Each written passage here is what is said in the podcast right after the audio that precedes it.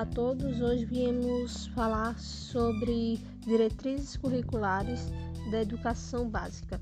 E hoje quem irá falar um pouco sobre elas são Michele Araújo, Aline Cleviane e Maria Ângela.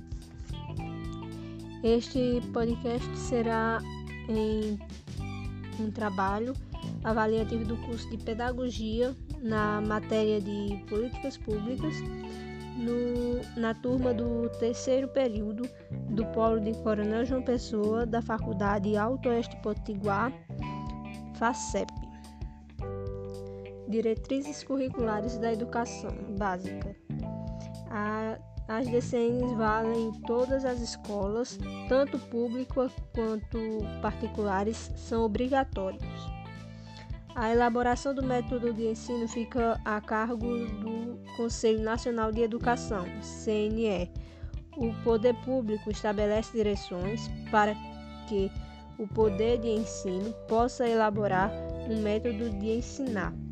O poder de ensino precisa garantir para as DCNs a interdisciplinaridade, a transversalidade de alguns temas e a Escola de Qualidade Social.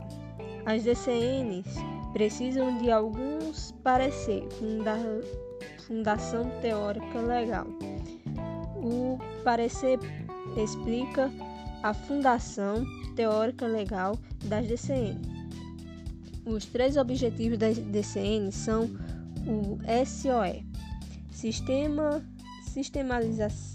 sistematizar é fundar os princípios das DCN e os, o do poder público. Orientar, que é dar uma direção, e estimular, que é incentivar. As diretrizes curriculares nacionais DCNs são normas obrigatórias para a educação básica que orienta o planejamento curricular, discutidas e concebidas e fixadas pelo Conselho Nacional de Educação.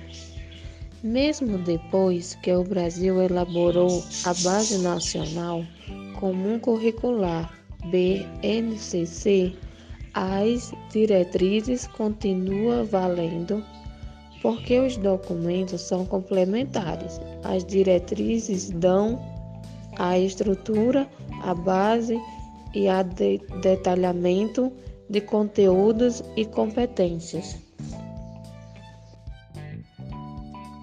Diretrizes curriculares são normas obrigatórias para a educação básica, orientam o planejamento curricular das escolas e dos sistemas de ensino.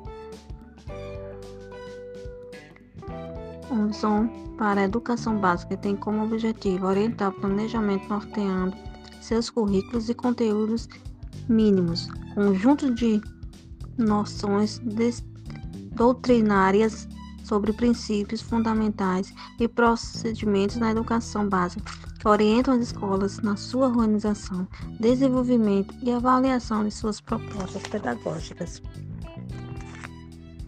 assim visam preservar a questão da autonomia da escola e da proposta pedagógica, incentivando as instituições a montar seu currículo dentro das áreas de conhecimento, um dos conteúdos que lhe convém para a formação daquelas competências explícitas nas DCNS. Por hoje foi isso. Esperamos que esse podcast possa ajudar a compreender um pouco sobre as diretrizes curriculares da educação básica e como funcionam no território brasileiro. Então, muito obrigado pela atenção e uma boa noite a todos.